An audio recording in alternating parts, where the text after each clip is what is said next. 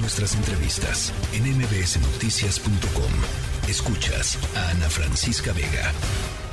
Nos vamos de nueva cuenta a las calles de la Ciudad de México. Nos conectamos hasta la glorieta de las mujeres que luchan con Marcela, que es una de las activistas, una de las mujeres que están defendiendo justamente eh, y reivindicando ese lugar en la ex glorieta de Colón como la glorieta de las mujeres que luchan en un eh, espacio eh, pues esto de expresión feminista en esta ciudad. Me da gusto saludarte, Marcela. ¿Cómo están las cosas? Cuéntanos. Hola, muchas gracias. Están festivas, están intensas, están no para. Nosotras llegamos a las 12 del día a la glorieta y desde las 12 empezaron a marchar y siguen marchando. Pues es muy impresionante esta, esta manifestación. Supongo que no es la primera a la que asistes, Marcela. Eh, ¿qué, de esta te, te conmueve? ¿Qué de esta te llama la atención? Uy, pues las, las, eh, la defensa de, la memoria por parte de las compañeras, la creatividad, la alegría. Veo mujeres, eh, mujeres jóvenes, mujeres un poco mayores, veo niñas, veo, pues veo mucha vida, ¿no? Veo mucha lucha y eso pues llena de, de amor y de energía este espacio y todo y toda esta ciudad. Yo, yo entiendo que quizá eh, esta, esta buena vibra que nos estás transmitiendo eh, es, es con lo que hay que quedarnos, Marcela, pero creo que hay que hablar también de la, y sobre todo, me parece, y, y, eso ustedes visibilizan todos los días, de la respuesta del Estado frente a estas múltiples violencias que enfrentamos las mujeres en México, siendo el, eh, el feminicidio, por supuesto, la, la violencia más extrema.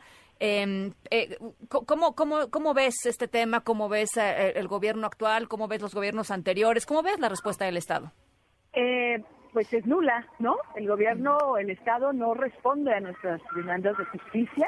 En particular lo estamos viendo en la glorieta de las mujeres que luchan. Han emprendido un ataque muy, muy intenso para, pues para golpear, para desprestigiar.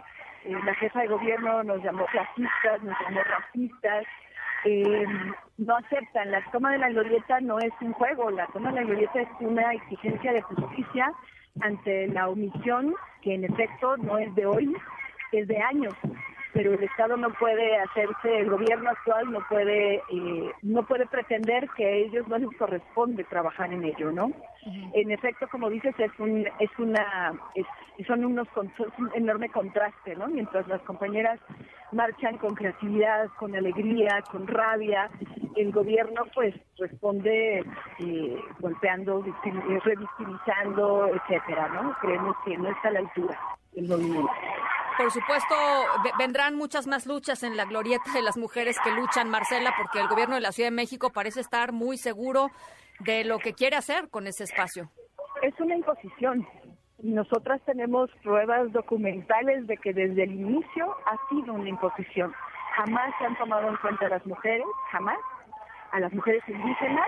De diciembre para acá armó, entre comillas, un movimiento de mujeres que en 17 meses que lleva la toma jamás se aparecieron y que ahora pues está intentando golpear esta toma que pues, el gobierno sabe que es absolutamente legítima. Aquí no hay partidos políticos, aquí no hay nada más que una lucha honesta. Entonces seguiremos en este espacio, seguiremos reivindicando nuestro derecho a la memoria, porque la memoria eh, se construye desde abajo.